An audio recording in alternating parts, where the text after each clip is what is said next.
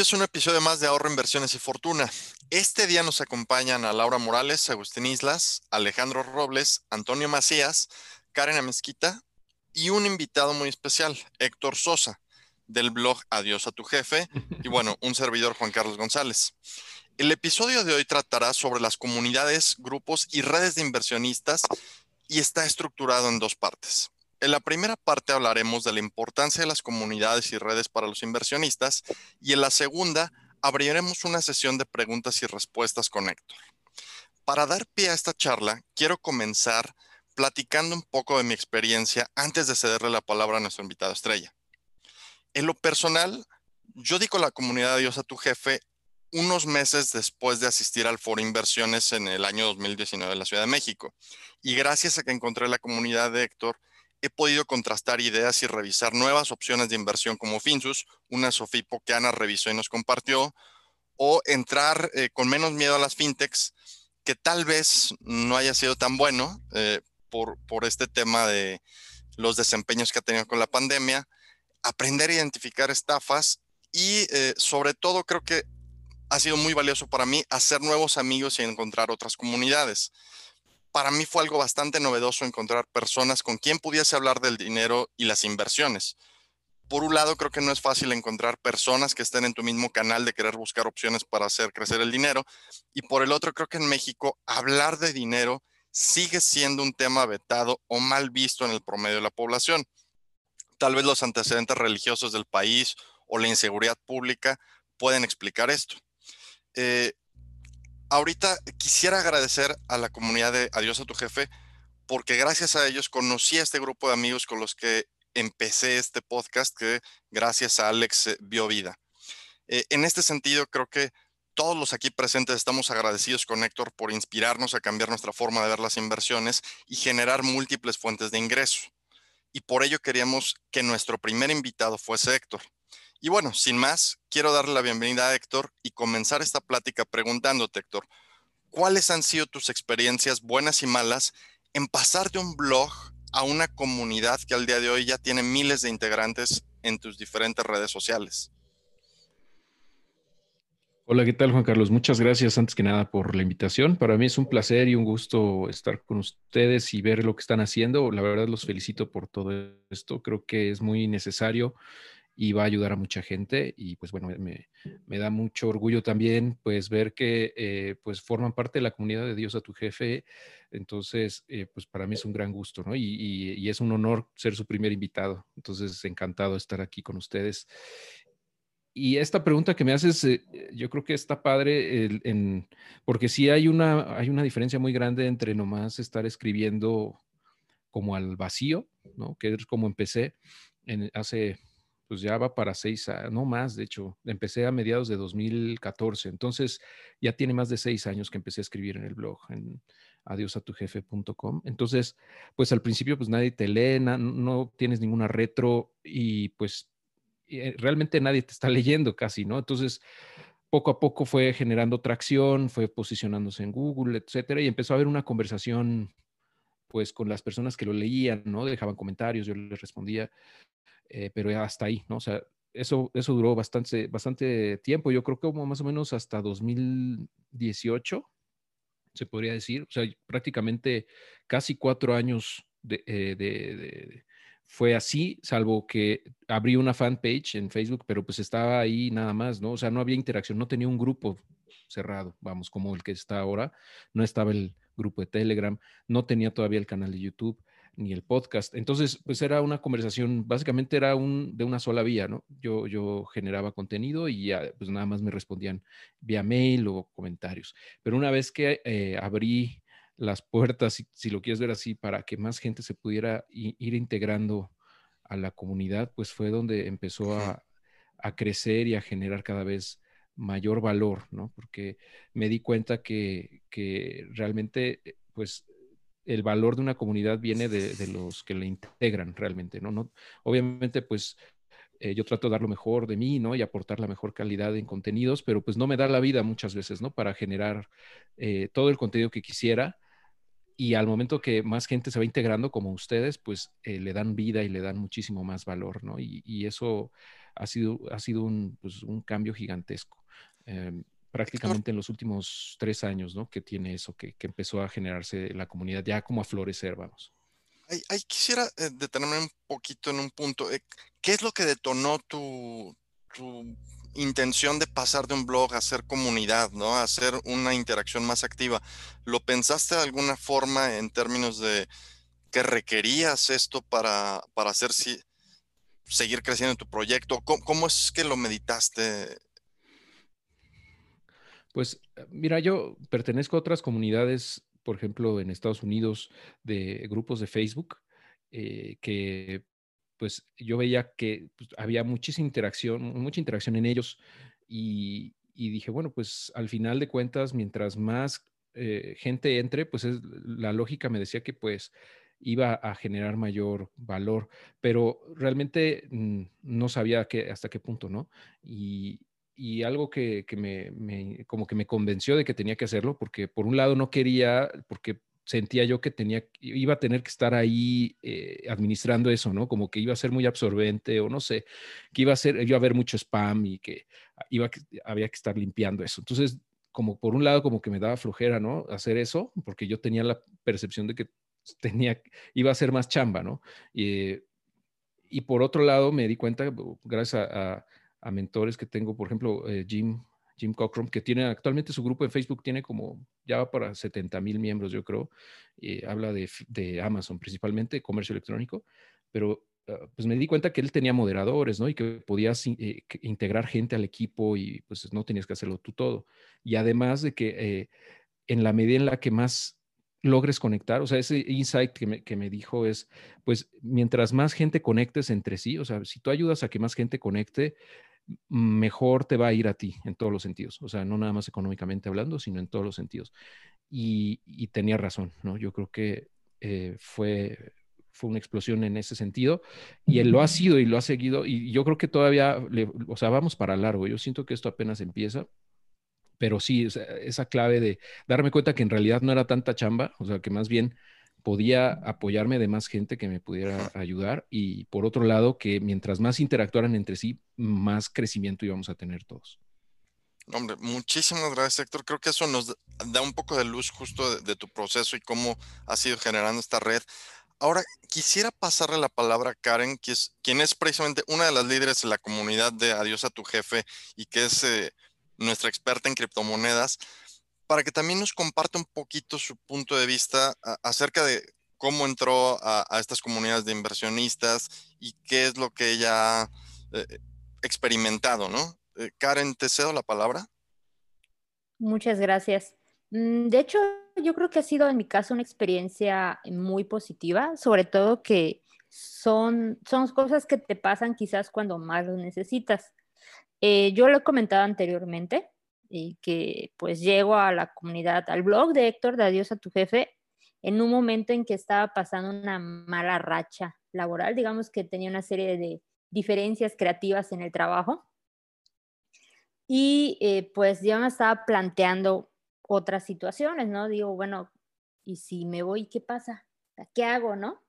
Entonces, eh, pues buscando en internet, llego al blog de Héctor y hay una anécdota que Héctor cuenta que a mí me, impactó y me sentí identificada con él.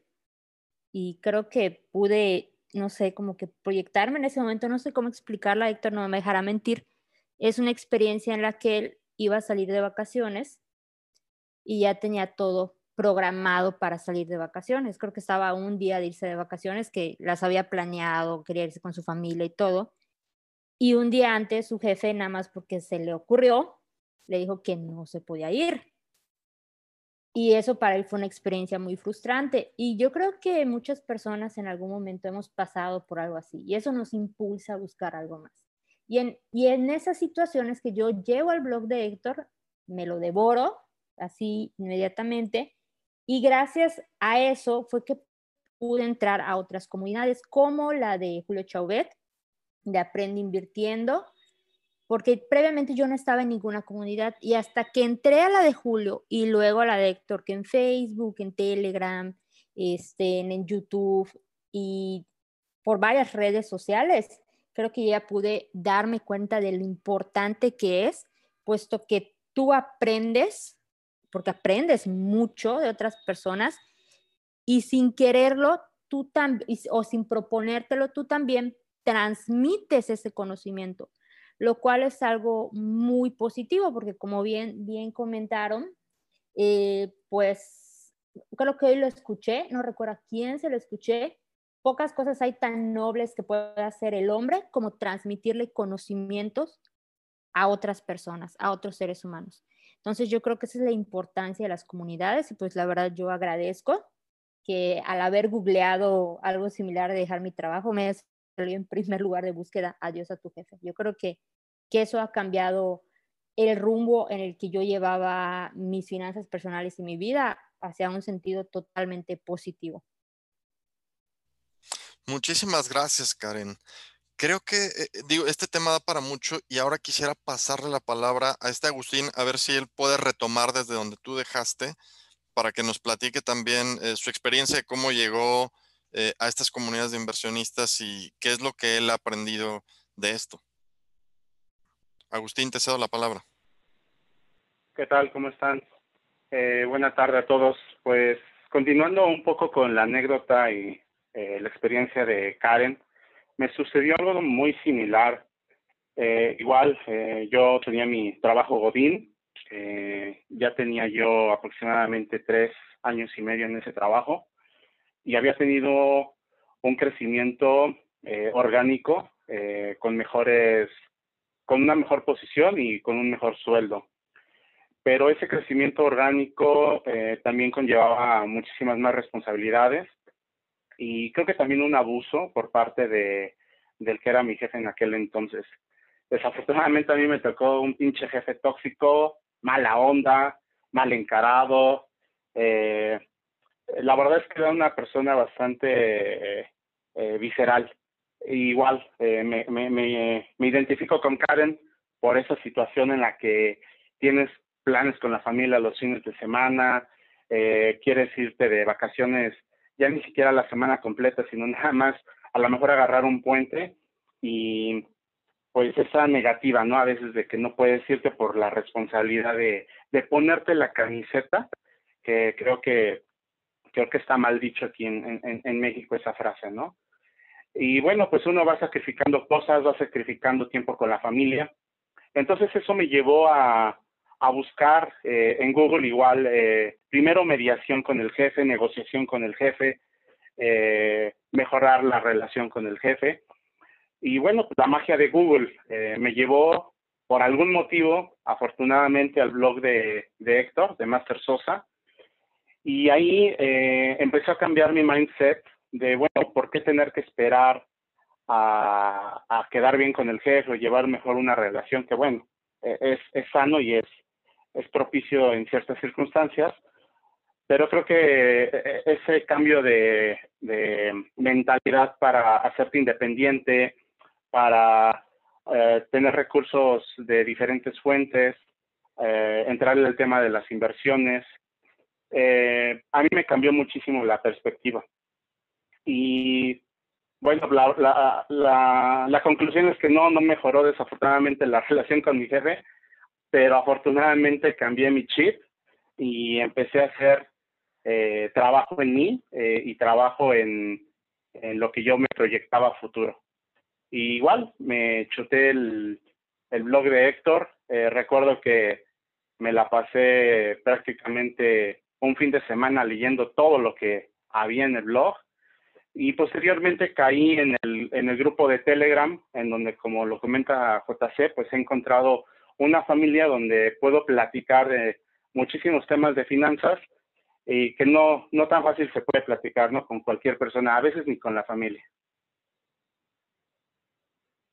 Muchísimas gracias, Agustín. Eh, creo que lo que señalas es bien importante en términos de, que la vida luego laboral puede ser tan absorbente y tal como dice Karen, que bueno, se te empieza a hacer eh, muy difícil, ¿no? Eh, poder equilibrar esta vida entre la familia, el trabajo, los amigos, y, es creo que algo que a todos en algún momento nos ha pasado. Retomando de, esto, quiero también pasarle la voz a Ana Laura, que también es una de los miembros más activos de la comunidad. Eh, ella, eh, sus conocimientos en planes de retiro y aseguramiento, creo que es ampliamente conocido justo en la comunidad de Dios a tu jefe. Y te cedo la palabra, Ana, para que tú también nos platiques cómo ha sido para ti vivir esta experiencia de comunidades y redes de inversionistas. Gracias, Juan Carlos. Mira, Principalmente eh, había empezado con Sofía Macías y con Isela Muñoz de El Peso Nuestro. Eh, empecé la parte de, ahorro, porque ellas se enfocaban mucho al ahorro. Pero después dije, ok, ahora, ¿cómo lo hago producir más? Y igual, eh, me cayó Héctor en Google y, y, de ahí devoré su blog. Estuve, un, estuve empezando con algunas fintech, sobre todo me acuerdo que la primera fue Dopla. Y de ahí empecé yo a investigar y, ya empezó a, la cosquillita de las múltiples fuentes de ingreso. Creo que fue eso lo que más me pegó. Y de ahí eh, empecé a, estar más involucrada en la parte de inversiones y dije, oye, es que he tenido parado tanto tiempo mi dinero eh, y sin, sin haberlo hecho producir al ritmo que yo hubiera querido, ¿no? Y adentrarse en este mundo de inversiones te va jalando más y más. O sea, a mí me, yo me quedo sorprendido de, de que se te abre un mundo completamente diferente cuando dices, oye, pero eso ya estaba desde hace tiempo, porque hasta ahorita me doy cuenta que existe. ¿no?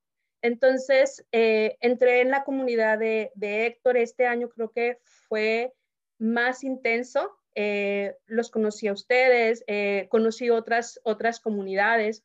Obviamente, pues en, la que estoy más activa es con Héctor, eh, con, con, Adiós a tu jefe. tenemos muchas cosas ahí que, eh, que a mí me laten mucho más, igual también en Inversionistas MX, pero dicen que eres eh, la suma de, o el promedio de las cinco personas con las que te rodeas, ¿no? Entonces, me encanta estar con esta, con esta vibra de las comunidades en donde todos tienen una visión muy parecida, aunque diferentes estrategias, diferentes metas, pero te van empujando, te, te van diciendo, oye, rápido porque si no te quedas, ¿no? Entonces, hay algunos que traen un ritmo más lento y vas apoyando, hay otros de los que vas aprendiendo más. Eh, entonces, creo que es un círculo mm, virtuoso en este, en ese sentido, las comunidades. También hay veces que te da un poco de parálisis por análisis porque hay demasiada información ahora y tienes que estar seleccionando cuál es la, la correcta, ¿no?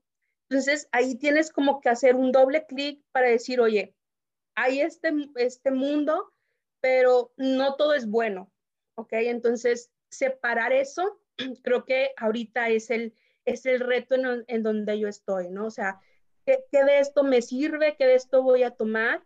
Y eh, ahorita me enfocaré más en las fuentes de ingreso eh, mientras que Milana pues sigue jalando, ¿no? Entonces, así es como yo lo veo en la parte de comunidades. Muchísimas gracias, Ana Laura. Creo que esto enriquece mucho la charla en términos de, de ver precisamente también dónde estás ahorita y cuáles son eh, los focos rojos, digámoslo así, que tú estás viendo que tienes que mejorar o, aprender a, manejar mejor. Y, y, justo derivado de este punto, quiero pasarle ahora el micrófono a Alex, que también es un miembro muy activo de la comunidad de Dios a tu jefe y que además eh, creo que sin él no hubiera eh, salido este podcast, ¿no? Creo que también eh, hay mucho que agradecerle a Alex porque es un factor de unión ahí en las comunidades de inversiones. Y entonces, pues, Alex, sin más, te, te deseo la palabra. Gracias, Juan Carlos. Me va a hacer llorar, güey. Este, pero bueno, la verdad, quiero, quiero yo darle un poquito de continuidad al tema que mencionó Ana.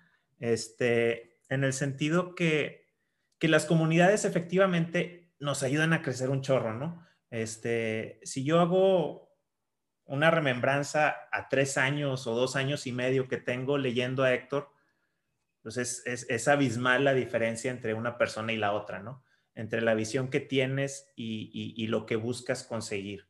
Eh, entonces, por eso, Héctor, la verdad, yo te agradezco mucho que, que hayas montado tanta cantidad de información en un blog que como tú dijiste al principio, pues ahí lo pongo y a ver quién, a ver quién lo lee, ¿no? Este, yo creo que, que son millones de personas las que pueden llegar a eso o que llegaron a eso y muchos de ellos posiblemente nunca se animaron a formar parte de una de las redes. Yo, yo, yo acabo de meterme a tu grupo de Facebook porque yo no soy muy fanático de las comunidades en Facebook.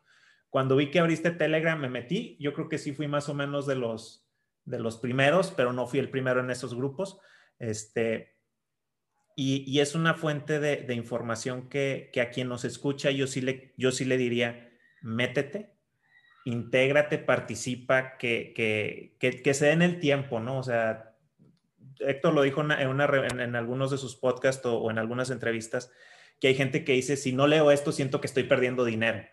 Y efectivamente, estás dejando mucho conocimiento en la mesa, ¿no? Cada quien decide qué hace con su tiempo, pero en, el mismo sentido, yo sí quiero tocar un tema que para mí es importante. Este, y, no, y también para no, no, no, no redundar con lo que dijeron los demás compañeros, el, el agradecimiento ante Héctor es, es infinito, pero creo que también hay una gran responsabilidad ahorita en muchas de las comunidades. Este, siento que, que, que, puede llegar gente que no necesariamente tiene las mejores intenciones y, puede dar recomendaciones no muy acertadas. Entonces, también el hecho de que estemos en una comunidad, pues no va a garantizar que estemos tomando la mejor decisión. Este, ahí tiene que entrar mucho el pensamiento crítico y el análisis de una persona.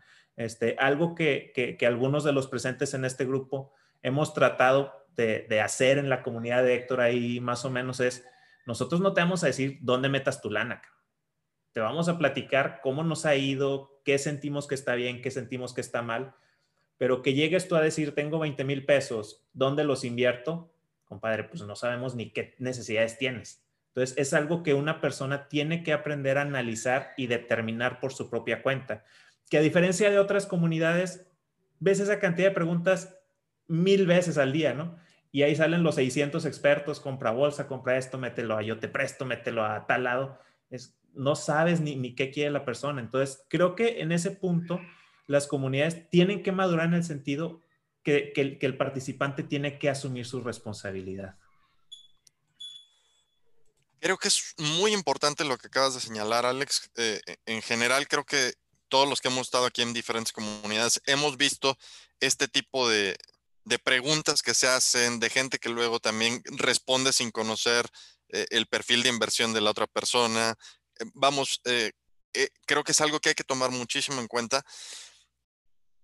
Y ahora quiero pasarle la, la palabra a Antonio, ¿no? quien también es un miembro activo de la comunidad y que él justamente decidió emprender en el negocio de Amazon inspirado en la experiencia de Héctor, para que también pueda tomar eh, desde donde dejaste tú, Alex, y eh, continuar con esta charla. Te paso la palabra, Antonio. Muchas gracias, JC. Em, la verdad es que yo desde hace varios años traía la espinita de, invertir y de hacer cositas. Y pues sí me había leído Padre Rico, Padre Pobre, Adolf de Ross con cosas, cosas de bienes raíces, Hombre más rico de Babilonia, libros muy conocidos por mucha gente de la comunidad, ¿no? Este, pero realmente cuando di el cambio diametral o cuando todo cambió, fue cuando en un grupo de cuates de WhatsApp, eh, un amigo presumió que había comprado un Starbucks y mandó la foto ahí en el grupillo. Y, y Alex, que está aquí, ¿no? Le dijo en, que, en lugar de comprar el café lo hubiera invertido, ¿no? Y yo le contesté, pues, pues, yo quiero ser libre financieramente, ¿no? O sea, yo me metí de, de pues, ahora sí que de metiche. Y ahí fue donde me metí a leer el blog de Héctor porque Alex me lo, me lo pasó. Y me metí a ver el canal de YouTube y, y pues no tengo nada más que agradecer por mucho a Héctor todas las enseñanzas, inversiones que nos ha hecho, la luz en el camino que me mostró con todo el mundo que es Amazon y todo, todo lo que puedes hacer ahí, y, y, muchas cosas que he aprendido de todas estas enseñanzas. Esto para mí ha sido sumamente valioso. Adicional, quisiera comentar algo bien valioso. Creo que aparte de los grupos que existen, que sabemos que hay varios y, algunos te gustarán más que otros, a mí de los que conozco, conozco como cinco o seis, no, no digo nombres, todos conocemos varios de ellos. El que más me gusta, sin lugar a dudas, por el tipo de seriedad que se maneja, es el de adiós a tu jefe. Por cómo se maneja la información ahí y, y, y cómo la gente siempre busca como apoyar a los demás. Hay otros donde empiezan la gente luego a trolear o empiezan a dar estos consejos como medio chafas, ¿no? Y dices, oye, pues qué onda, ¿no? Se supone que vamos a ayudar. Y en Adiós a tu jefe siempre ha habido como una comunidad muy positiva, ¿no? Y eso me gusta mucho. Y, y por último comentario, sumado a esto, está la parte de que creo que siempre, aparte que estés como en una comunidad, sí vale mucho la pena estar de la mano con un cuate, que en este caso para mí ha sido Alex, con el que le tengas un montón de confianza y, y empieces como a rebotar ideas y a decirle, pues yo invertí en esto, estoy haciendo esto y estoy pensando en esto, ¿qué opinas? ¿No? Porque luego traes como ideas medio mafufas y sientes a alguien como que te aterrice y que te diga, no, pues estás, estás bien o estás bien, güey, ¿no? Este, y con eso ya vas tomando tú tus decisiones y obviamente cada quien tiene su criterio y toma las opiniones según se las van, eh, pues, compartiendo los demás y, ya toma sus decisiones. Entonces, pues creo que realmente la comunidad dio un gran cambio en mí, o sea, generó un gran cambio en mí para realmente eh, crecer, ¿no? el chavo que leía solamente libros de inversión y de cosas de estas, a, a, estar interactuando y entendiendo la situación mucho mejor, pues, pues, pues es otro, ¿no? Y, con esto concluyo. Gracias. Muchas gracias a ti, Antonio. Creo que es, es muy valioso lo que nos dices en, términos de, de, esta retroalimentación positiva y de generar círculos de confianza, que eso es esencial, creo que en, este mundo de las inversiones, ¿no? Saber con quién rebotar ideas, eh, a quién confiar, porque también estamos hablando de dinero, ¿no? Y no siempre tenemos la confianza de platicar qué, en qué queremos meter nuestro dinero. Y aquí quiero regresar con Héctor, eh, justo para retomando todo esto que ya eh, hemos platicado, preguntarte tres cosas que eh, creo que en general todos este, tenemos en la cabeza. ¿Qué crees que se puede hacer para mejorar en las comunidades? ¿no? ¿Qué, ves que todavía falta? Que haya hay oportunidades de mejora, Héctor. Eh, ¿Cómo evitar que se, que se desvirtúen sus propósitos y que se polaricen los grupos? ¿no? Porque también hemos visto que de repente en otros en otras comunidades, incluso la de Dios a tu jefe, ha habido épocas donde de repente llega otro tema como el político, llega otro tema que, puede llegar a polarizar o desvirtuar, y ahí siempre queda la duda de, ¿no? ¿Cómo le hacemos para evitar que esto se nos salga de control? ¿No? Y, finalmente quisiera preguntarte, Héctor, ¿en qué otras comunidades participas adicionales a, a estas que tú tienes, ¿no? Ok, mira, pues eh, la verdad es que va a ser bien complicado poder evitar que de repente llegue gente con, ya sabes, eh, trolls y, gente tóxica, gente que quiera eh, desinformar o jalar agua para su molino, ¿no? Sin bien, sin, sin nada más así como, o sea, básicamente como spam, ¿no? Muchas veces y otras, pues simplemente con una vibra negativa, ¿no? De, de pues que la verdad es es contraproducente para todos, ¿no? Eso mata, ¿no? Puede llegar a matar una comunidad. Entonces, es un reto que, pues, que pues, todas las personas que tenemos comunidades, eh, pues, presentamos, o se nos presentan, mejor dicho. Y yo creo que aquí, para evitarlo, al final de cuentas, pues vamos a tener que, que apoyarnos en más personas de la comunidad misma. O sea, yo no veo de otra manera. O sea, es, o sea, no hay bots que detecten todavía la, toxicidad o el nivel de toxicidad de la gente, ¿no? Todavía no, la, tal vez en unos años, pero ahorita no. Y, pues vamos a depender de, personas que como ustedes, por ejemplo, eh, el mismo Alex, eh, Ana Laura, pues ya son, por ejemplo, moderadores eh, en, el, grupo de Telegram, ¿no? Y, en el de Facebook también hay algunas personas que me apoyan. y pues esa es la manera, pienso yo, más, más realmente efectiva de hacerlo. pero también, o sea, esa es una parte, ¿no? Que no vas a poder evitar que llegue gente así, lo, que hay que hacer es banearlos y ya, ¿no? Y poner las reglas claras. Eh, y por otro lado, yo creo que también depende mucho del liderazgo de la comunidad, o sea, y, eh, es una responsabilidad que, que, hay que tomar en serio, pienso yo, de el sentido hacia el cual lleva uno, ¿no? Su comunidad. Habrá, habrá comunidades que se enfoquen más en, en el volumen, ¿no? Como dices, o sea, que entren todos y pues, que se hagan bolas allá adentro y yo no me meto. Y habrá otros que digan, no, pues yo sí quiero mantener cierta estrategia, cierta línea, cierto respeto y también eh, la responsabilidad que implica, ¿no? Tener esa audiencia. Yo pienso que son cosas que se deben tomar en serio. Eh, y, pues eso yo creo que depende, ¿no? De esos dos, para resumir. Por un lado, la, misma comunidad que ayude a, moderar y a filtrar y a enriquecer el contenido. Y por otro, pues el liderazgo que, le imprima cada quien a sus propias comunidades. Ah, y no sé si con eso responde la pregunta. Yo creo que sí. No, eh, eh, creo que es una pregunta que se tiene que replantear cada cierto tiempo, ¿no? Como veamos que vayan evolucionando estas redes y estas comunidades, ¿no? No, no creo que sea estático. Eh, y creo que sí es una muy buena reflexión para nosotros también como participantes, ¿no? De cómo podemos procurar mantener estas comunidades vivas y positivas para todos. con esto damos por terminada esta primera sección y vamos a dar comienzo a una nueva sección en este podcast que espero les agrade y que llamaremos provisionalmente preguntas y respuestas al invitado. Yo sé, es muy original, se aceptan sugerencias del público. y para esta sección, cada uno de los presentes le formulará una pregunta libre a Héctor y para finalizar lanzaré una pregunta de nuestro público. Eh, ahora le quiero ceder la palabra a Alex para que empiece con esta sección. Gracias, Juan Carlos ahí te va mi pregunta, Héctor. Son preguntas de todo, chile, jamón y queso. Este, y, la pregunta que yo te tengo eh, es quisiera saber cómo, cómo estructuras tú tu día. O sea, desde a qué hora te levantas, si tienes una rutina, qué es lo primero que haces, si tienes alguna, algo que tú dices, no, no puedo terminar el día sin haber hecho esto. Más, más o menos en ese sentido. Ok, bueno, Alex, mira, realmente yo creo que, eh, eh, o sea, cada quien puede tener una rutina y, o no. O sea, yo creo que eh, tal vez eso de las rutinas está de algún modo hasta cierto punto sobrevalorado muchas veces. O sea, yo siento que también hay mucho gurú ahí de, desarrollo personal que te vende la idea de que debes de pararte a las 4 de la mañana y hacer tender la cama y cosas así. desayuno vegano, tender tu cama y eso. y está bien, o sea, yo creo que sí, sí funciona, pero más allá de, tus hábitos, por ejemplo, yo, yo suelo dormirme a la una, dos, hasta tres de la mañana, ¿no? Y eso pues estaba en contra de todo lo que te dicen estas personas, ¿no? De, pues estás matándote, estás durmiendo menos de siete horas.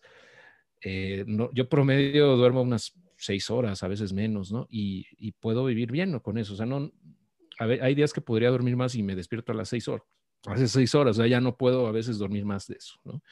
Ya me acostumbré. Y, y normalmente me despierto junto con mis hijas porque pues es la hora de, de ya prepararse para la escuela, hora virtual, ¿no? Y conectarles. Entonces, ¿Y tú les das las clases o, quién se las da? no, bueno, se conectan a, un Zoom y pues ya toma clase la, la grande, ¿no? La chiquita todavía, todavía no, apenas cumplió un año. Tu hija mayor que tiene tres, cuatro años, ¿no? tiene tres, ya casi cuatro. Y ahí la dejas. Es que mi, hija tiene la edad de tu hija, entonces yo tengo que estar ahí con ella. sí, sí, sí se conecta y, pues sí hay que estar al pendiente y eso, pero ahí la verdad, pues su mamá es la que está casi todo el tiempo al pendiente, ¿no? Y la, o sea, yo la verdad es que no podría hacerlo yo solo, ¿no? Siempre necesitas un, un equipo ahí atrás y eh, en mi caso pues he sido lo, tan afortunado que, que puedo contar con él, ¿no? Con, con, con, mi mujer que pues se encarga de eso básicamente, ¿no? Eh, y de muchas otras cosas. Realmente ella es la que lleva el negocio, ¿no? Que está aquí en la casa, eh, si se le puede llamar así. Y pues normalmente eh, reviso pendientes. Por la mañana traigo ya ciertos, ciertos compromisos agendados, ¿no? Sí soy mucho de agendar cosas. Eh, por ejemplo, para, para lo, de, lo de la sesión de hoy, te decía, oye, mándame el correo, mándame, porque si no se me olvida. Y, sí dependo mucho del Google Calendar, por ejemplo. Para planear el día. Y, y yo ya traigo ciertos pendientes en la cabeza y entonces trato de trabajar en ellos, eh, pero en realidad no es tan estricto, tan estructurado como, como tal vez podrían pensar, ¿no? Hay días que pues no, no hago nada porque no me da la gana y ya, ¿no? O sea, no, no hay este, forzosamente que tenga que hacer o cumplir ciertos objetivos en ese día, ¿no? Pero pues por lo general yo ya traigo tres prioridades grandes, o sea, siempre en la cabeza trato de mantener tres grandes prioridades y enfocarme, o sea, que las actividades que estoy haciendo vayan acorde a esas tres prioridades, ¿no? Em, estaba pensando el otro día que, ah, o sea, cómo poder ser más productivo, ¿no? Y, me, me, me, vino a la mente la, la frase de, de, Warren Buffett que dice que las personas, la diferencia entre las personas exitosas y las realmente exitosas es que las realmente exitosas dicen que no la mayoría de las veces. Entonces, eso me lleva a la reflexión de que la manera más efectiva o más eficiente de lograr algo es no haciéndolo, ¿no? De entrada. Entonces, muchas veces ahora se trata de, cómo decir que no, o sea, aprender a decir que no para liberar agenda, liberar eh, tiempo para lo realmente importante, ¿no? Porque luego o sea, a mí me ha pasado y me sigue pasando, ¿no? Que digo que sí a cosas que muchas veces ni siquiera debía haberlo hecho, ¿no? En primer lugar. Entonces eso te va, te va quitando tiempo, te va quitando energía para otras cosas que realmente quieres hacer. Entonces, básicamente teniendo esas prioridades claras, pues ya gira en torno tu, tu agenda a ellas desde mi punto de vista y eres más productivo, ¿no? No, no, no dejar de, de ver el, el, objetivo final y, o los, los objetivos que traes en mente. Eh, y pues de alguna manera integrar todo con tu vida diaria, ¿no? O sea, pues tengo, tengo, como te digo, mis dos hijas, eh, trato de, estar con ellas. Em, mi esposa diría que soy workaholic, ¿no? Ella te diría, no, pues tú te la pasas trabajando todo el día, porque ella quisiera, pues, que estuviera más tiempo, ¿no? Con, con ellas, eh, pero a veces sí me jala mucho el trabajo, ¿no? Es, es realmente no hay un balance en esto, o sea, eso de, de la vida balanceada es un mito, en realidad pues no existe desde mi punto de vista. O sea, hay, y sobre todo cuando te apasiona lo que haces, es complicado no, no, no hacerlo. ¿no? O sea, a mí me encanta estar en la computadora haciendo cosas, escribiendo, viendo noticias referentes a lo que quiero después publicar o no sé, y me puedo pasar horas, ¿no? Enfrente de la computadora. Pues es complicado, pero pues así es. Y, y ya para terminar lo del día, pues eh, trato de, de, de, trabajar como en, en bloques ¿no? Una, a lo mejor un bloque de dos horas, me enfoco y ya, ¿no? Un break y luego otro bloque de dos horas y así. Y ya cuando se duermen, que es como de las 10 para adelante, pues ya, ya puedo yo eh, enfocarme, por ejemplo, los podcasts los grabo normalmente como a la una de la mañana, ¿no? Que es cuando ya todos se fueron a dormir y ya puedo hacerlo y, y tengo el tiempo para sentarme y, y enfocarme sin interrupciones a algo, ¿no? Súper bien. Muchas buenísimo eso, ¿no? Digo, eh, muchas gracias, Alex y Héctor. Creo que la pregunta fue muy interesante y la respuesta fue más, porque nos deja ver, eh, digamos, esta parte de un día con Héctor, ¿no? Y qué hace, que en realidad no hay que, o sea, no es rocket science, ¿no? Eres como cualquier persona normal, puedes tener tus actividades, tus equilibrios.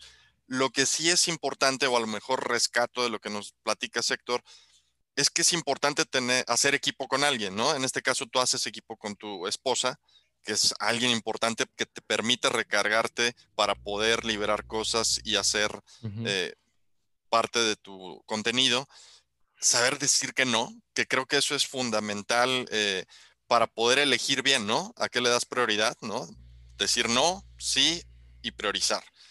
Y esta parte de trabajar por bloques, ¿no? Creo que es muy interesante en términos de que te permite acomodar tu día para darle productividad a esos bloques.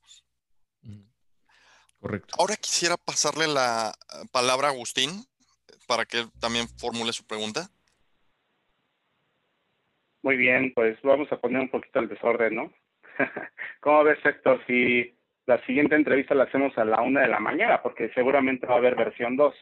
A la una de la mañana no pasa el del gas, güey, no pasa el del fierro viejo, ¿no? ¿Cómo ves? Por mí encantado, ¿eh? No tengo problema. Excelente. Muy bien, muchachos. Pues ya tenemos episodio 2. Muy bien, Héctor. Pues mira, eh, hablando de poner el desorden, fíjate que yo te iba a, formular una pregunta, eh, porque bueno, la dinámica fue, eh, propon dos preguntas, pero quiero darte continuidad y fluidez a lo que nos estabas diciendo sobre tu familia. Y la segunda pregunta que, había yo elegido eh, es, ¿tú cómo, ves el legado o, qué legado más bien quieres dejarle a tus hijos, a tu comunidad y a lo mejor viéndolo un poquito más ambicioso a, tu país? ¿Qué es lo que, por lo que quieres que te recuerden? Este, y bueno, sí me gustaría saber esos tres ámbitos porque creo que eh, son pues pilares muy, muy importantes. Ok, los pilares de, de, eh, eh, nada más para entender la pregunta de los pilares, no me quedó claro. Sí, ¿cuál es el legado que, quieres dejar a, tu familia, a tu ah, comunidad y a tu país? Y a tu país. Ok, ya, ya.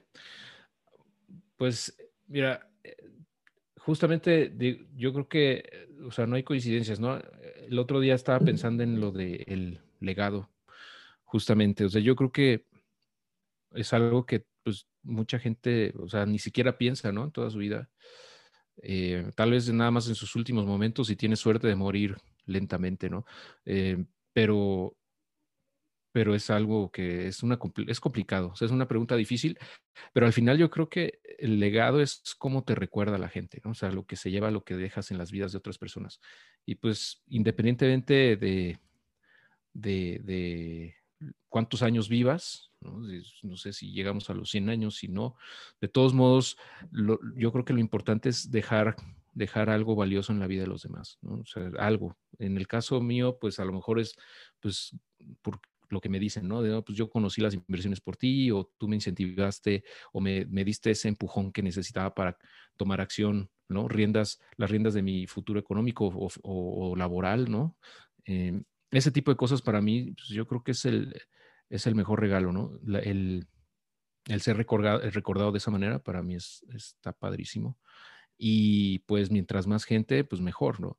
Eh, eso del lado de, por ejemplo, de las comunidades, bueno, de la comunidad de, Adiós a tu jefe y de, de, mi país en general, en el mundo, ¿no? O sea, yo lo veo, pues incluso global, ¿no? No tendríamos por qué limitarnos a una ubicación geográfica, ¿no? Ahorita, pues prácticamente estoy enfocado en México, pero nada me detiene después de irme a, o sea, de expandir el mensaje a otros países, ¿no?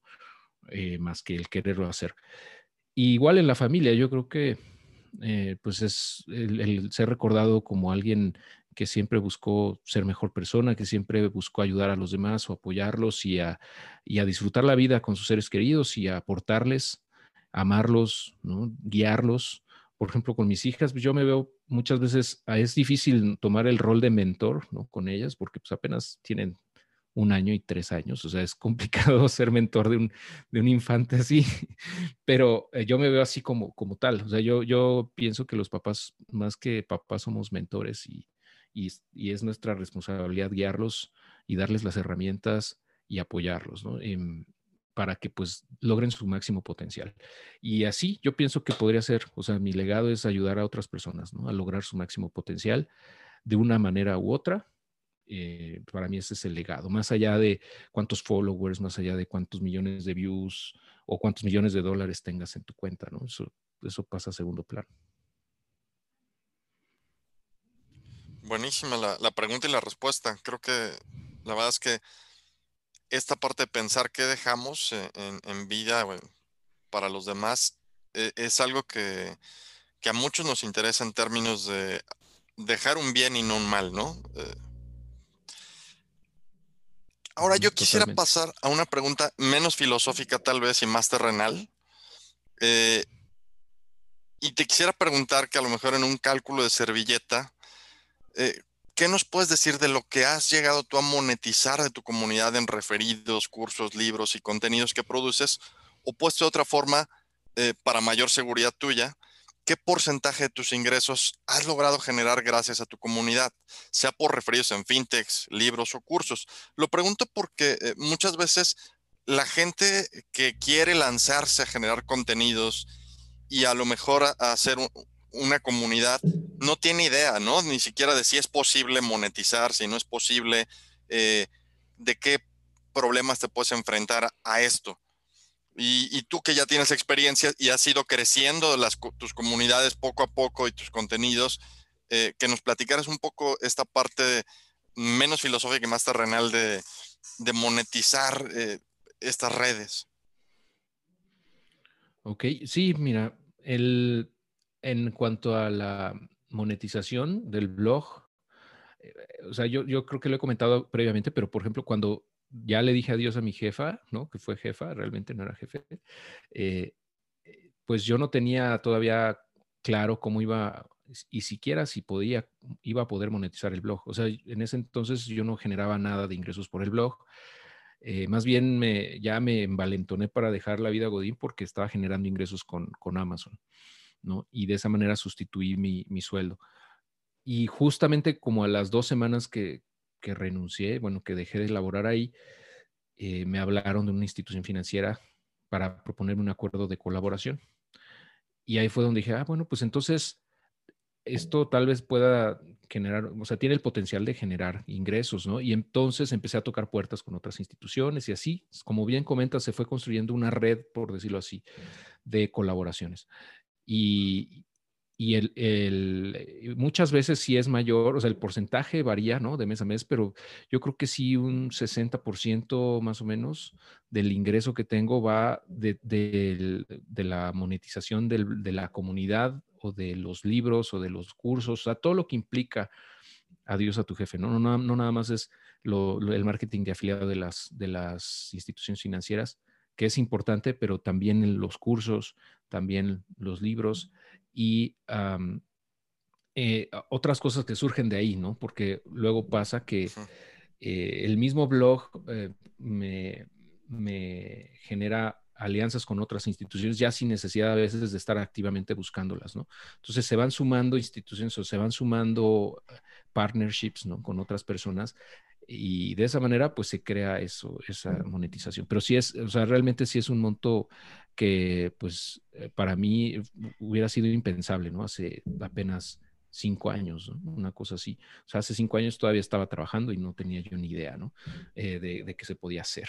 y, pero obviamente tiene un límite, o sea, la monetización al final por marketing de afiliado, pues va, va a depender mucho de, pues, de la gente que te sigue y de qué tan atractivas sean las instituciones y muchas otras, ¿no? Pero ya, por ejemplo, en los cursos, en el contenido que uno crea por sí mismo, yo creo que es, es todavía mayor el, el potencial. ¿no? Eso lo he visto con, con, los cursos, por ejemplo. O sea, ahí ya depende de ti, ¿no? ¿Qué tanto quieras crear contenido? Mm, si quieres hacer 10 cursos, ¿no? Que es una chambota, ¿no? Pero, por ejemplo, si llegaras a tener unos 5 o 10 cursos y para todos tienes campañas y para todos tienes eh, una fuerte estrategia, pues tendrías un negocio multimillonario sin problema, eventualmente. Aquí, Héctor, quisiera eh, rebotar un poquito sobre esta parte de monetización. A ti, eh, digo, viendo cómo tú hiciste tu crecimiento, mm, ¿crees que sea primero eh, hacer la comunidad y después generar contenidos?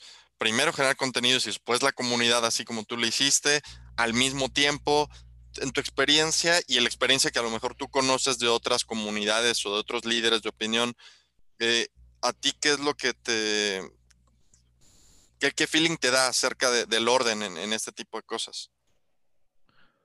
Pues mira, yo creo que sí es importante primero eh, crear valor, o sea, darle valor a la, a la, gente y alrededor de eso se va generando la comunidad, ¿no? Es, es, es de esa manera, porque si no, pues no tendría sentido. O sea, si alguien entra a un, grupo que es un cascarón, vamos, y no tiene nada, pues es, no va a haber interacción. O sea, yo siento que va a ser complicado que una comunidad crezca de ahí, eh, pero si generas contenido de calidad es mucho más probable de, eh, que, se genere una comunidad eh, alrededor de ella. Y de hecho eso es lo que ha ocurrido, ¿no? En todas las comunidades, hace ratito me faltó responderles, por ejemplo, en qué comunidades participo, ¿no? Se me fue esa, esa pregunta que me hacías, Juan Carlos. Eh, pues yo, yo participo, pues por ejemplo, con el, Lago de los Business, participo en Inversionistas MX, con Omar, con Alex Lara. o sea, realmente estoy como en todos los grupos de Facebook de, de, youtubers, básicamente. Y ahí, de hecho, sí comento, o sea, sí, sí, eh, ya no tanto, pero sí, de repente sí, sí comento y eso. Eh, pero no, no me gusta tampoco interactuar tanto porque tal vez pueda ser como muy intrusivo, ¿no? A lo mejor no sé cómo se ha percibido, de, porque luego me piden, no sé, información de cursos y eso, y pues ya ahí yo creo que ya estaría, estoy pisando un poquito la línea delgada entre, entre apoyar a una comunidad y, y empezar a, a hacer tu propio marketing ahí, ¿no? Pero sí, sí me gusta interactuar cuando, cuando puedo aportar. Y, y, así han sido todas estas comunidades, ¿no? Crean contenido generalmente en YouTube o, o en blog y de ahí empieza a generar la comunidad. Muchísimas gracias, Héctor. Creo que nos das mucha luz, eh, sobre todo porque apenas estamos iniciando nosotros un podcast y, no sabemos todavía cómo va a ir esto deviniendo en otras cosas, ¿no? Eh, ahora quisiera pasarle la palabra a Karen, que bueno, eh, igual, ¿no? E, ella es súper activa y creo que pues ya ha participado contigo, incluso en tu blog, para que ella te pueda hacer una pregunta. Muchas gracias, JC. pues Mm, yo quisiera preguntarte que, bueno, aparte de la recompensa económica, la cual estabas platicando hace un momento, por la monetización del blog, de comunidades, de referidos, whatever, ¿no? Lo que, lo que te puedas imaginar. ¿Qué me puedes decir o qué nos puedes decir de la recompensa a nivel personal por saber que tu blog ha dado luz a tanta gente? Bueno, es eh, realmente es una satisfacción que, pues yo creo que es de las más grandes que he tenido en la vida, ¿no? O, que voy a tener en la vida, tal vez. O sea, el saber que cambias vidas, eh, pues es bien poderoso, ¿no? Y muchas veces ni siquiera logras cuantificarlo, o sea, es difícil, porque en realidad no sabes cuántas vidas has cambiado. O sea, nada más sabes que has cambiado vidas, pero pues no sé cuántos. Si me preguntas cuántas personas, pues no sé. Pueden ser 100, pueden ser 1000, pueden ser 100 mil, quién sabe. Pero eh, cada persona que te dice eso eh, significa todo. O sea, realmente le da un sentido a tu vida y es una gran satisfacción. Yo creo que eso es lo que me ha movido, ¿no? Al final de cuentas es lo que me ha impulsado todo este tiempo a seguir generando contenidos también, ¿no? Obviamente la recompensa monetaria, pues es un incentivo muy fuerte, ¿no? Es, es muy poderoso, pero debe haber, como les decía o he comentado en otras ocasiones, pues debe haber algo atrás, ¿no? Debe haber un, un, porqué más allá del dinero, porque si llegas a un punto en el que ya no necesitas más o, ya estás, digamos, cubierto con todo lo que querías lograr financieramente hablando, y si ese fuera tu, tu único motor, pues ya. Y eso sucede muchas veces, lo, lo he visto con, con influencers de otras cosas, ¿no? No necesariamente en temas que yo, yo hago, que desaparecen, básicamente. Y yo creo que tiene que ver con eso, que su, incentivo tal vez no era o no estaba alineado con la comunidad que, estaban liderando. Muchas gracias, Héctor. Creo que esto le va a servir mucho a todas aquellas personas que quieran generar contenidos y, que, y ver la importancia ¿no? de, del mensaje que dan, de la comunidad, de su compromiso. Eh, ahora quisiera pasarle el micrófono a Antonio, que tiene una pregunta muy interesante sobre Amazon. Antonio, te cedo la palabra. Muchas gracias, JC. Eh, esta es como muy, un poquito más técnica, Héctor. Creo que este, vale la pena a toda la gente que te sigue por el tema de Amazon, que creo que somos una cantidad bastante interesante, que a muchos nos has iluminado para ir por ese camino.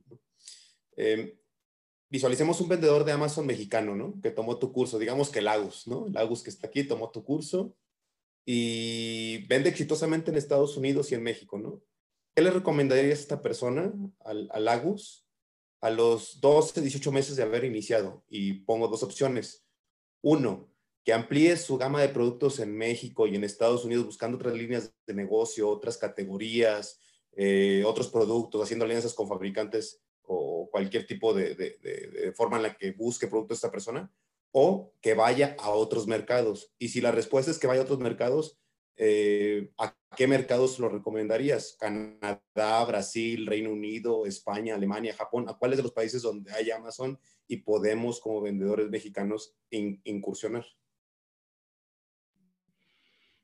Muy bien, Antonio. Mira, te refieres a personas que ya llevan más de un año, ¿no? Eh, vendiendo. Sí, un año, año y medio.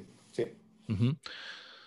Ah, bueno, yo, yo comento que hay que diversificar también en canales, ¿no? no obstante, es difícil como saber en qué momento hacerlo, ¿no? Porque realmente Amazon da para que crezcas y tengas ventas por millones de dólares, ¿no? Pero al final de cuentas no es tu negocio, no es tu empresa y te pueden, te pueden literalmente cerrar la cuenta de un día para otro y sin avisar, ¿no? Eh, o sea, es un miedo que todo vendedor en Amazon tiene, ¿no? incluyéndome. O sea, que por alguna extraña razón y muchas veces sin explicación alguna, pues te puedan llegar a bloquear o a cancelar, que es muy remoto el caso, realmente no, es por alguna razón, ¿no? No sucede así nomás de la nada, pero siempre está esa posibilidad. Entonces, eh, más allá de, o sea, está bien expandir otros mercados dentro de Amazon, yo creo que está padre. Em, no obstante, pues el, pienso que es más poderoso el diversificarte entre canales. O sea, si ya vendes en Estados Unidos y ya vendes en México, eh, pues tienes un gran pedazo del pastel de lo que es Amazon, ¿no? O sea, a lo mejor si te vas a Reino Unido, que de ahí puedes surtir a toda Europa, pues vas a incrementar a lo mejor un 10, un 20% tus ventas, ¿no? Y está bien, pero tampoco es un game changer, ¿no? O sea, no, no, va, no va a ser algo revolucionario para tu negocio. En cambio, el, diversificarte, eh, por ejemplo, el eh, pero para diversificarte antes, perdón, tienes que tener claro que puedes crear tu propia marca, ¿no? O crear una serie de marcas, que yo creo que es lo más, lo más viable, que se conoce en el medio de Amazon y eso, del comercio electrónico, hacer private label, o sea, marca propia. Tener tus propias marcas te ayuda a evitar eh, competidores, ¿no? O sea, por lo menos dificulta que otras personas te compitan de manera tan directa. Entonces, hay que ir a, yo desde mi punto de vista, yo recomiendo eso a mis alumnos, es apuntar a crear tus propias marcas. Puede ser una marca paraguas, le llaman, y debajo de esa marca tener distintas categorías o líneas de producto, ¿no? O sea, no tienes que crear una marca para cada producto que haces, sino puede ser una sola marca y tener cinco categorías dentro de esa, eh, siempre y cuando haga sentido, ¿no? Eh, y de esa manera eh, ya que tienes esa marca y estás, ya sabes cómo se vende en Amazon y eso, puedes empezar a, migrarte a otros canales. Por ejemplo, está Mercado Libre en México, en Estados Unidos está eBay, eh, también está Walmart, también está eh, tu propio sitio web a través de Shopify, por ejemplo. O sea, si logras tener una marca que ya la gente está acostumbrada a adquirir y se familiarizó con ella, hace todo el sentido que crees tu propio sitio web. Yo lo recomiendo en, Shopify y empieces a generar una comunidad alrededor de tus productos. O sea, ya ese es como el nivel más avanzado o el, más, el Master Jedi del comercio electrónico es tener tu propia comunidad sobre tus, o sea, que giren en torno a tus propias marcas. Entonces ya ahí realmente ya nadie te puede tirar, ¿no? O sea, ya no puede llegar a Amazon y decir, pues te voy a copiar el producto y te lo voy a, y voy a competirte en precio, sino pues ya es una comunidad y es un engagement que va mucho más allá, ¿no? De independientemente de la plataforma. Eso es lo que yo recomiendo a mis alumnos. Obviamente para ahí, para llegar a ese punto, a lo mejor no te tardas un año y medio, a lo mejor te tardas cinco años, si está bien. Pero si tienes claro el, objetivo, eso va a ser más sencillo, yo creo, el proceso. Muchas gracias, Héctor. Muy amable. Fenomenal. Creo que esto le va a servir muchísimo a toda la gente que está interesado, que ya está vendiendo en Amazon. Eh, y bueno, Ahora quisiera pasarle la palabra a Ana, que tiene una pregunta interesantísima para ti, para todos los que estamos ahorita, eh, incluyendo a la audiencia, por, supuesto. Ana, por favor, te cedo el micrófono. Bueno, en la parte de admiración, yo creo que eh, Héctor ha sido una inspiración ¿no? para, para muchos. Tomar, tomar acción, no cualquiera. Todos tenemos metas, todos tenemos sueños, pero creo que el, el líder es el que sabe a dónde quiere ir, se pone de pie y va, ¿no? Y, creo que en esta parte eh, de Héctor, al principio de año hablábamos del podcast y que estaba procrastinando y demás, pero se puso las pilas, lo lanzó y está en los primeros lugares, ¿no? Después decimos, oye, Héctor, tienes muy abandonado los videos y demás. Empezó a hacer webinars uno tras otro, uno tras otro, que decíamos, espérate, porque o sea, ya, no podemos con tanto y queremos estar en todos. Entonces, por ahí va mi pregunta, es hacia dónde va Dios a tu jefe, o sea, ¿qué es lo que vamos a esperar en el corto plazo y en el largo plazo?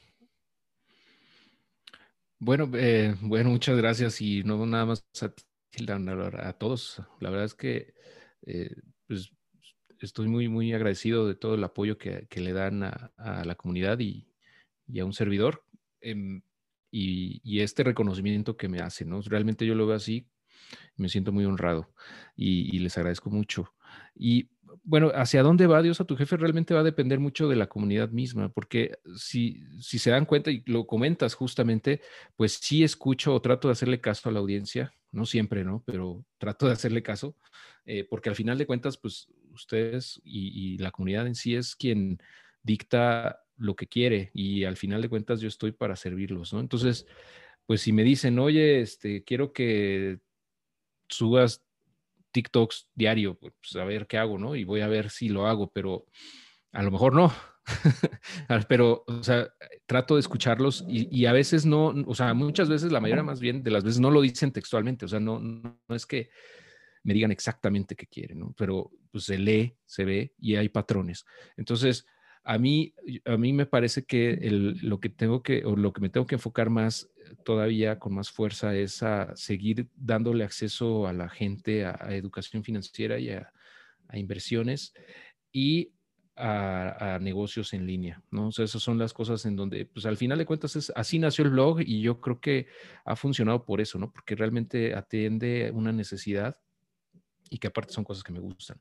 Entonces, por eso creo que es la dirección que debe seguir y tratar de hacer cada vez contenidos mejores, eh, o sea, no nada más de calidad, sino también de fácil acceso. O sea, con esto estoy, por ejemplo, estoy pensando en un curso gratuito de inversiones, por ejemplo. O sea, eso es algo que ya traigo, ya tengo el PowerPoint armado, ya lo he, ya lo he, editado y reeditado varias veces, porque siempre que lo, abro encuentro cosas que me gustaría meter o, mejorar, pero pues no lo he grabado. Entonces es cuestión ya de sentarme y grabarlo y, sacarlo. O sea, la idea es hacer un curso gratuito en donde la gente entre y aprenda de inversiones paso a paso.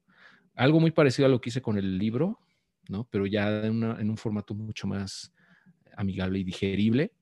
Eh, y pues seguir generando contenido. O sea, al final yo creo que, o sea, aunque yo no, no me siento muy cómodo todavía grabando en YouTube, la verdad es que procrastino mucho eso porque no, no es como mi hit, ¿no? La verdad, este, publicar, o sea, salir en YouTube y eso, o sea, como que implica, implica un esfuerzo salir de mi zona de confort muchas veces.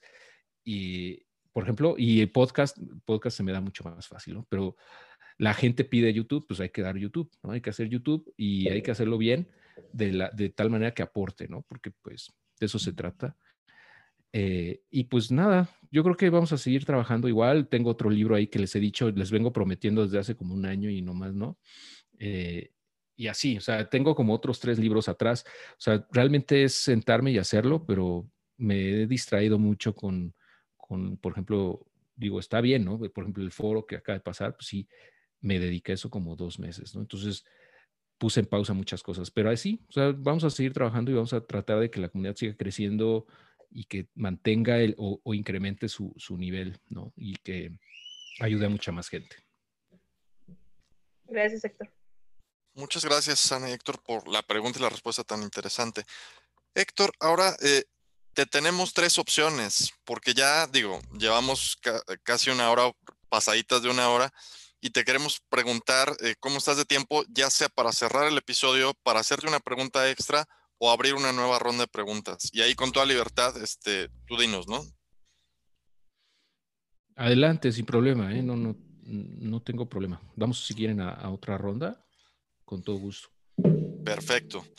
Pues entonces, este, abriendo esta nueva ronda, eh, pues vamos a seguir muy de cerca las cosas que lance sector, digamos, eh, nuevos libros, nuevos contenidos, porque la verdad es que participamos activamente siempre en esta comunidad que tú ya creaste. Eh, y ahora quiero hacer una pregunta del público. Esta pregunta viene de Jorge P., que pues nos, la hizo cuando comentamos que íbamos a tener de invitado al blog de Adiós a tu jefe y a ti. Y es la siguiente. ¿Qué sabes del movimiento FIRE? Final, Financial Independence Retire Early. ¿Hay alguna organización detrás de este movimiento? Eh, ¿Tiene presencia en México? ¿Tú, ¿Tú los conoces o conoces algo al respecto? Bueno, sé que es un movimiento como, como algo así como, como de moda, ¿no? Más que más que haya una institución detrás, yo lo veo más como un concepto que se ha hecho popular eh, y, habla de, básicamente, de, minimizar tus gastos, ¿no? Cañón, o sea, estamos hablando de la mitad o más de tus ingresos, guardarlos para invertirlos y de esta manera retirarte mucho más rápido. Em, yo creo que está, está bien, o sea, es agresivo, ¿no? Si tú le dices a alguien que pues, a lo mejor gana 10 mil pesos al mes, oye, guarda 5 mil, pues, pues, estás loco. O sea, tengo, tengo, tengo que pagar esto y aquello y me quedan mil, si acaso dos mil, pero no más. Entonces, o sea, está padre como concepto, pero ya en la práctica yo creo que le falta eh, más enfoque todavía, o sea, echarle todavía más a eh, generar más ingresos, ¿no? A multiplicar esas fuentes de ingreso o, la cantidad que ganas al mes porque si no, pues va a estar bien difícil, ¿no? Y por eso yo siempre hablo de, de por un lado está padre, no gastar en cosas que no necesitas, minimizar tus gastos en lo que no realmente no es importante para ti, pero también hay que buscar activamente generar más ingresos. De esa manera sí vas a llegar en, eh, de manera exponencial al objetivo que quieras. Claro, y, creo que para países como México, ¿no? Los países de Latinoamérica, donde eh, esta cuestión de los ingresos eh, es más complicada, ahí sí creo que el acento a tropicalizar a lo mejor este tipo de movimientos debe ir por esto que dices, ¿no? De generar múltiples fuentes de ingreso. Eh, pasando ya a esta nueva ronda de preguntas, quisiera lanzarle el micrófono ahora a Alex para que empecemos. Alex, por favor. Sí, señor. Gracias, JC. Héctor, es, es, un poquito, creo que continúa mucho de lo que nos, nos respondiste ahorita. Este, y, y lo que quiero es, es, decir, bueno, has logrado infinidad de cosas, ¿no? Cosas que, que muchos aspiramos, pues un poquito de, eso, ¿no? Más que nada los cambios o las transformaciones o el impacto que has tenido en, mucha, en muchas personas. Y, y yo, yo creo, corrígeme si es esto, pero creo que es porque diste con tu pasión. O sea, encontraste cuál era tu pasión y yo creo que, que, que, que tu pasión, y tú me dirás si, si estoy medio cagando fuera del hoyo, es pues es, es, es, ayudar a la gente a, a encontrar o a formar una, una, una, una, educación financiera sana y que, y que logren tener, pues esta, lo que, lo que era la pregunta anterior, ¿no? la libertad financiera. Este, ¿Qué tan fue fácil para ti dar con esa pasión? Este, ¿Cuáles fueron los retos que tuviste que superar para poder tú decir, chin, esto es lo que quiero hacer? O sea, si me pudieras platicar un poquito de eso. Claro, claro, Alex. Mira, realmente eh, el, encontrar, ¿no? Entre comillas, tu pasión, eh, es, yo creo que mucho se ha romantizado la idea. De, pues que, es algo que te encuentras de repente, ¿no? Pero yo lo veo más como un proceso, un proceso que pues dura años muchas veces e incluso al final de cuentas todo el tiempo sigues buscando activamente qué te, qué te apasiona y, y, yo creo que es algo que debemos de hacer todos, eh, de buscarlo, ¿no? De manera activa. Y, o sea, sí, tienes razón, o sea, tuve, tuve la fortuna de encontrar eso que me gustaba hacer, pero aparte, o sea, yo siempre hablo de, de una intersección, ¿no? Entre pasión, talento y dinero. De, le, llaman el sweet spot, ¿no? Ese, ese, punto dulce, ¿no? Le llaman en inglés, en donde se intersectan esas tres cosas. Entonces, por un lado, la pasión, por el otro, el talento, que es para lo que naturalmente eres bueno, ¿no? Cosas que se te facilitan eh, de manera natural. Y por otro lado, el dinero que es eh, donde la gente está, algo para lo cual la gente está dispuesta a pagar, o no nomás la gente, sino a lo mejor otras empresas, ¿no? Y, y de, y pues di, en el blanco, ¿no? Eh, yo pienso, cuando justamente empecé a compartir contenidos de, de inversiones, de educación financiera, de negocios en línea, porque es algo que me gusta hacer y aparte es algo que se me da, ¿no? También, o sea, puedo decir que sí, eh, se me facilita estructurar ideas y plasmarlas de manera escrita, que yo ya sabía que tenía esa, esa eh, habilidad, ¿no? porque la, fui desarrollando toda mi vida, pero no sabía yo que eso podía llegarse a convertir en, en un factor tan importante para poder eh, generar una comunidad. Y por otro lado, pues la parte del dinero que eso sí yo creo que fue más casualidad porque te digo, yo no sabía que, o sea, no tenía claro cómo iba a monetizar el blog, ¿no? O sea, yo no tenía eso en mente, eh, pero pues me topé con que pues había empresas que querían captar lana, ¿no? Y que pues estaban dispuestas a pagar comisiones por eso. Entonces, eso se dio como, como que fue el, el, la, la tercer pata que me encontré ahí de rebote, ¿no? Y pues ya, así fue. O sea, realmente así fue. Y respondiendo a tu pregunta de cómo cómo fue el proceso de encontrar eso, pues es así, o sea, fue paulatino y, yo creo que ese proceso nunca se detiene, ¿no? Pero mientras tú estés disfrutando de lo que haces eh, y en vez de trabajo se sienta como algo que realmente, pues, disfrutas, ¿no? Y, haces eh, y, te da sentido, pues es, yo le puedo llamar pasión a eso. O sea, no es algo realmente estático, es algo que va cambiando pero al final de cuentas de eso se trata, ¿no? Como decían, creo que ustedes mismos comentaron, ¿no? Que la felicidad pues, es el proceso en sí, ¿no? ¿no? No es un punto en el cual, o un destino que llegas y ya dices, ah, ya, soy feliz y ya me puedo morir, ¿no? Exacto. Muchas gracias, Héctor. Qué, qué, amable por la respuesta. Muchísimas gracias, Héctor. la verdad es que yo creo que en algún momento todo el mundo se llega a preguntar esta parte, ¿no? De cuál es tu talento, cuál es tu pasión y si te puede dejar dinero, ¿no? A, lo mejor no en orden y a lo mejor no con tanta precisión como tú, pero creo que a todo mundo le revolotea la idea. Eh, ahora quisiera pasarle la palabra a Agustín para que formule también una segunda pregunta. Agustín, por favor.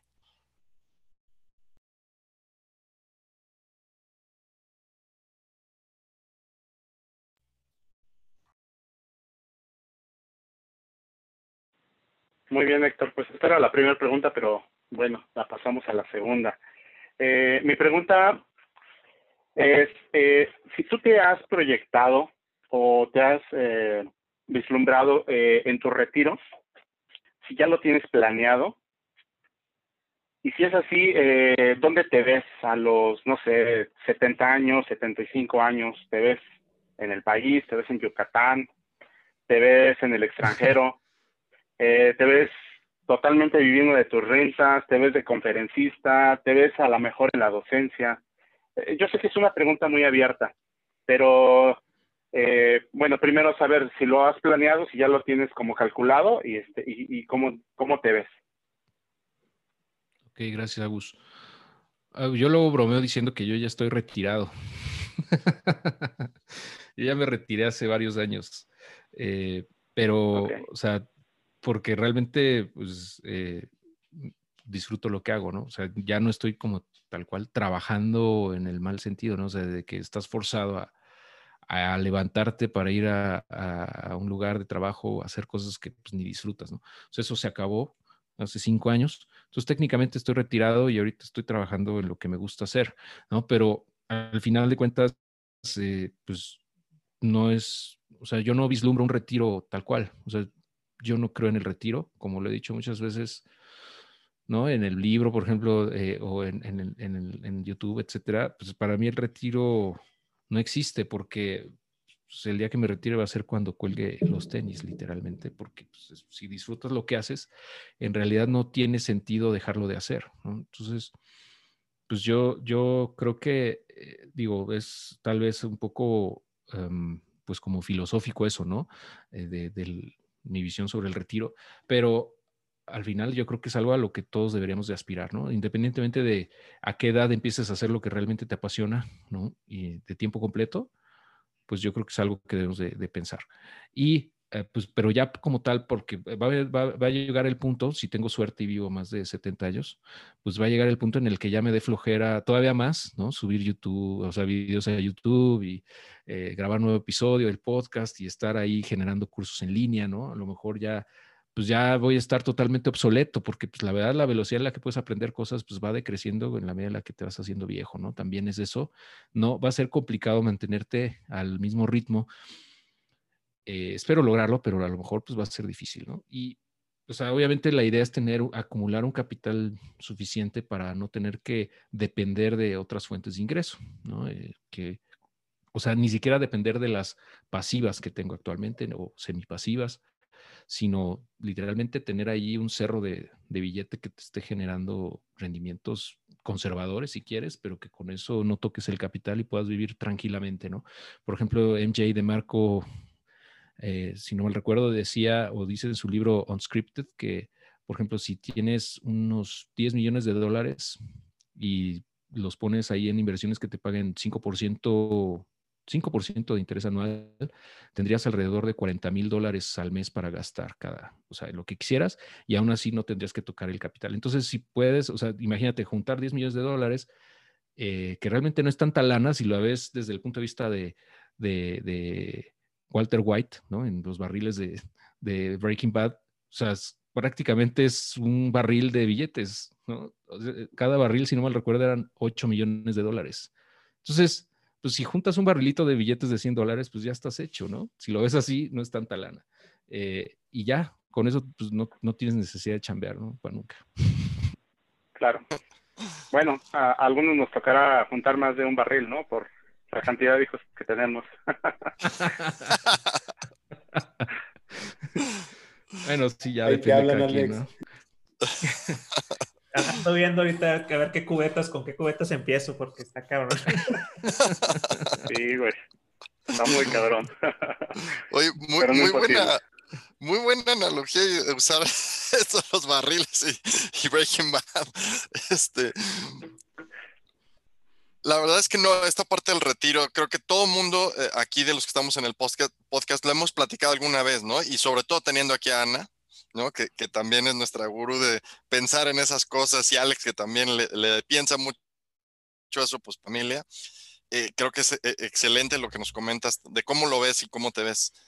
Ahora quisiera pasarle la palabra a Karen para que pueda formular ella también su segunda pregunta. Muchas gracias, JC. De hecho, ya tenía una pregunta escrita, pero la cambié porque quizás alguien de la audiencia se ha de estar preguntando, ¿y por qué no le preguntan a eso? ¿Y por qué no le preguntan eso a Héctor? Bueno, yo lo voy a preguntar. Este, Héctor, ¿qué nos podrías decir sobre tu portafolio de inversión en estos momentos? Bueno, mira, mi portafolio de inversión en realidad pues no ha cambiado mucho en los últimos años, más bien ha como que se ha, crecido, ¿no? Eh, pero en una proporción similar. Eh, sí es algo que me preguntan o me han preguntado mucho en los últimos meses y ya me voy a forzar a mí mismo a sentarme a, estructurar un video de YouTube para explicar esta parte. Eh, en porcentajes, ¿no? O sea, la verdad es que no le veo mucho sentido a, ni me parece prudente hablar de montos, ¿no? Sobre todo en un país como México que pues, te pueden balacer por 10 mil pesos en la calle, ¿no? Entonces, pues no me parece algo, algo conveniente ni necesario aparte, porque pues, yo creo que de nada sirve que, que, o sea, da lo mismo para toda la gente si es un millón o 100 millones. O sea, al final, yo creo que el, el mensaje o el objetivo de compartir un portafolio en todo caso es pues nada más ver cómo estás distribuyendo tu capital, ¿no? De manera, pues, que desde tu punto de vista es, es la adecuada. Pero mira, eh, o sea, yo, yo tengo, o sea, el portafolio lo divido como en, o sea, son como tres niveles. Uno es el total, o sea, todos los activos, todo el capital que tengo. Y ahí pues entran, por ejemplo, propiedades, entran eh, eh, el inventario de productos que tengo para vender en línea, ¿no? De Amazon, etcétera y todos los instrumentos financieros en los que invierto, ¿no? Básicamente. Eh, eso sin contar los activos que podría tener, por ejemplo, de, de, contenidos o regalías, ¿no? Porque podrías evaluar, si quisieras, ¿no? El blog, podría, si quisiera yo vender el blog, seguramente me pagaría una lana, ¿no? O sea, pero eso no lo voy a tomar en cuenta. Solamente lo que es activos de, ya sea capital, inversiones, eh, que se puedan de alguna manera contar como, como parte de un portafolio. Y ese es el nivel más alto. Luego, si excluimos lo que, lo que es, o sea, de ahí para llegar ya a la respuesta, tendría que sacar, por un lado, lo que son propiedades, ¿no? o, sea, casas, departamentos, etcétera, eh, que yo los veo como más patrimonial, o sea, no es tal cual una cosa que yo esté tratando de generar rendimientos con eso. Y por otro lado, también tendría que sacar el inventario de Amazon, ¿no? Pero, o sea, yo considero que es importante mantener, o sea, al final de cuentas Amazon es una inversión, o sea, el inventario que tengo es una inversión que no entra en, los, en el sistema financiero, pero desde mi punto de vista es importante tenerlo en cuenta. O sea, nada más para, para que se dé una idea, por ejemplo, de, si quito lo que son propiedades, no cosas donde vivo y eso, eh, del, de eso que queda, ese 100%, que se convierte en un 100%, más o menos como el 40 o 50% es inventario de Amazon. O sea, sí es un volumen fuerte. O sea, es, es, considerable. Ya si quitas eso, ¿no? Porque yo creo que es a lo que, lo, que la gente estaría más bien esperando, es ya si quitas todo eso, ¿en qué estás invirtiendo? ¿no? Y ya ese se vuelve en un 100% en sí mismo, ¿no? Y en ese ya, en ese zoom in de mi portafolio, que es únicamente de instrumentos de inversión, el crowdfunding anda como en el 30% de mi, de mi portafolio, que yo creo que está ya excedido, o sea, porque mi original, el plan original era que no pasara de 20%, ¿no? Hace, hace dos años, por ejemplo, cuando publiqué el libro de inversiones, si no mal recuerdo ahí puse que era 20% y es que así era, pero pues me emocioné y me puse a invertir en cosas, ¿no? En varias plataformas y pues se fue inflando y, ahora es el 30%.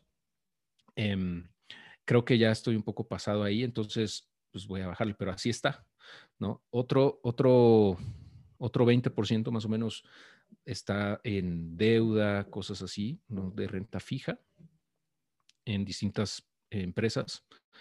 Em, Y el otro 50% está dividido entre bolsa, metales, em, fondos de inversión, divisas, ¿no? O sea, es como más, más como cargado hacia, hay criptomonedas mismas eh, también. Entonces, más o menos pienso, o sea, ya en números redondos, que 50% de mi capital está en pesos, por decirlo así, y el otro 50% está dolarizado de una u otra forma, ya sea en criptos, en bolsa, este, en fondos, etcétera, ¿no?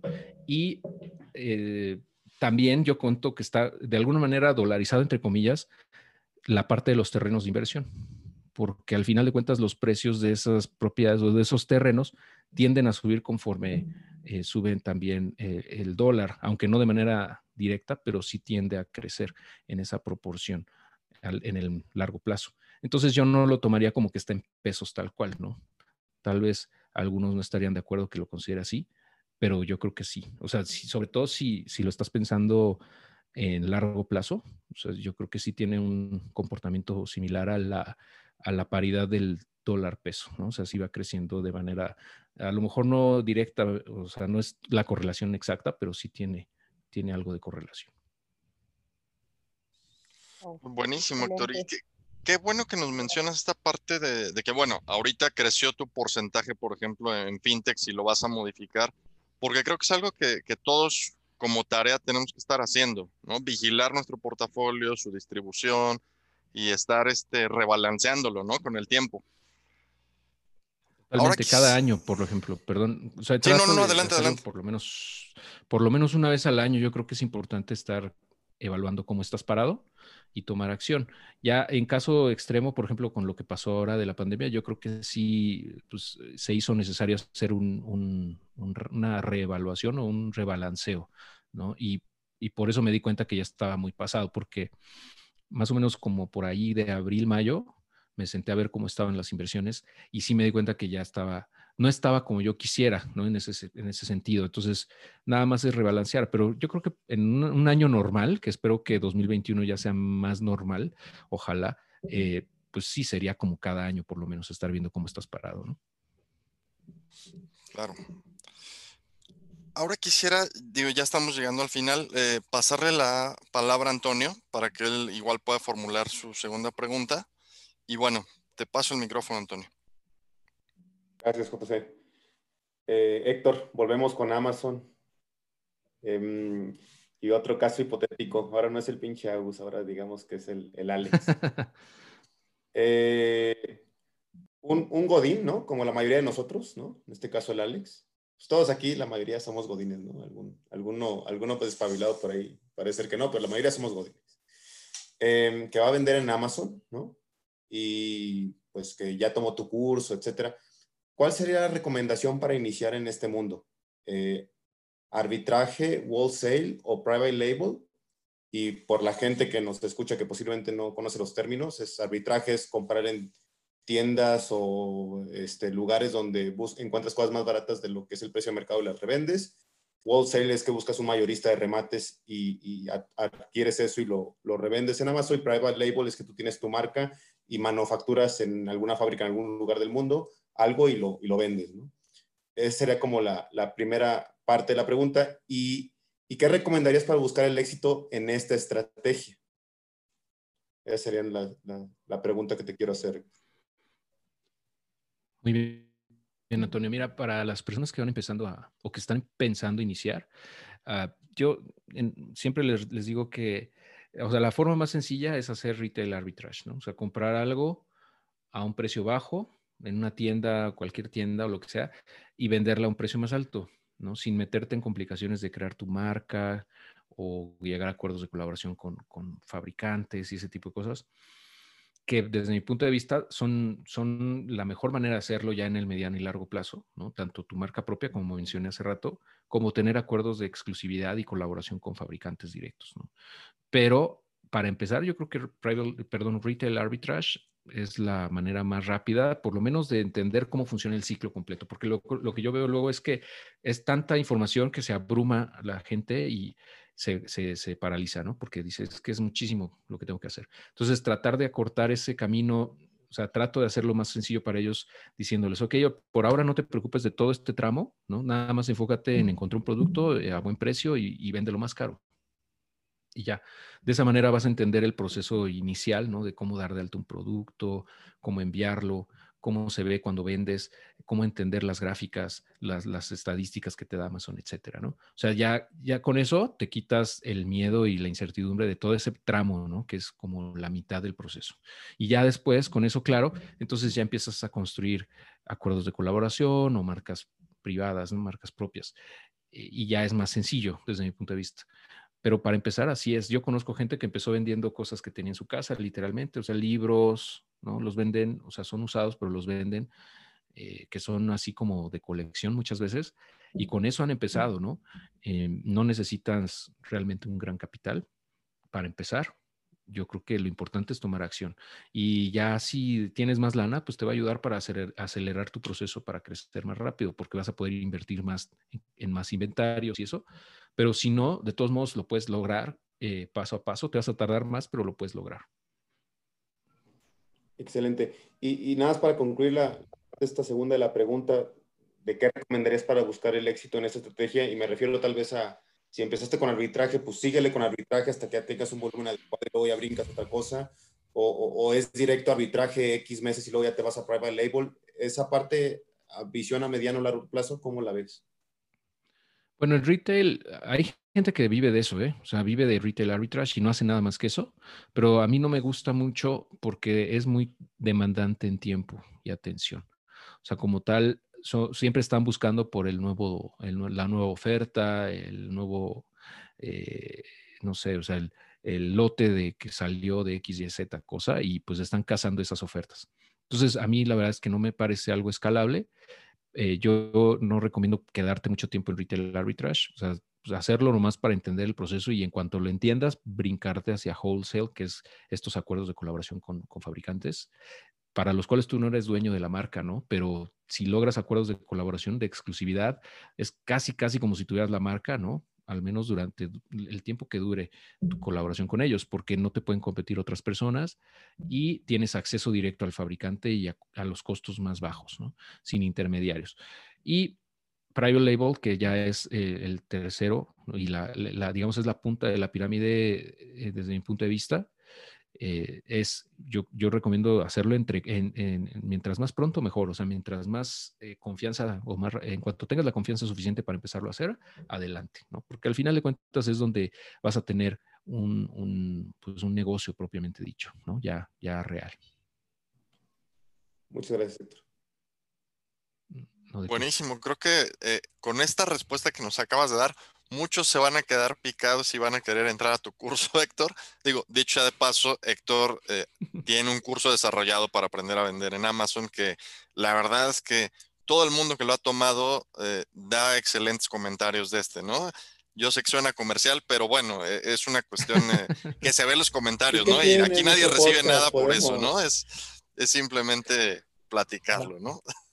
y luego te paso la comisión. Eh, te, mochas, ¿eh? Este, eh, bueno, pues digo, para finalizar, eh, quiero extenderte las gracias, Héctor, de parte de todos nosotros, porque una vez más, creo que has inspirado a muchas personas, aquí a nosotros. Obviamente ha sido, creo que, una pieza fundamental para que nosotros transformemos nuestra vida y transformemos nuestras finanzas. Entonces, quedamos muy agradecidos de que hayas aceptado venir con nosotros, que seas nuestro primer invitado y que pues te hayas extendido un poco más de la hora que, platicamos inicialmente, porque la verdad es que fue una plática muy sabrosa. Creo que eh, las preguntas que se hicieron le van a agradar, mucho a la audiencia.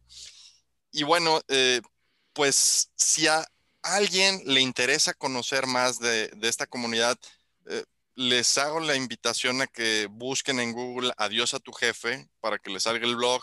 En Facebook también está la comunidad. Eh, en Telegram también está justo el grupo de Adiós a tu jefe también. Eh, es extensiva la, invitación a la audiencia para que eh, a los que estén interesados en, aprender un poco más de este mundo de las inversiones, por favor sigan a Héctor. Y bueno, pues también este, que, a nosotros este, nos sigan escuchando aquí en, en el podcast. Eh, con esto, pues, le damos eh, fin a este episodio y de parte de todos, eh, les agradecemos mucho por habernos escuchado el día de hoy. Hasta la próxima.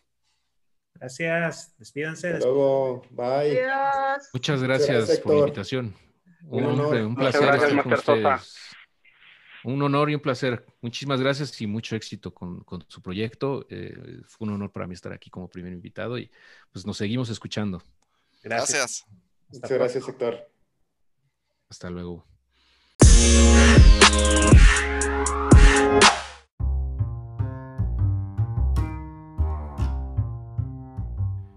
Amigos, qué gusto que nos hayan acompañado en este episodio. Estamos muy emocionados y muy contentos de haber tenido este invitado de lujo. Y algo que les queremos recordar es que tenemos nuestros canales de comunicación abiertos. Nos pueden buscar en Telegram en Inversiones y Fortuna y próximamente en nuestro blog que estaremos lanzando en breve. Gracias.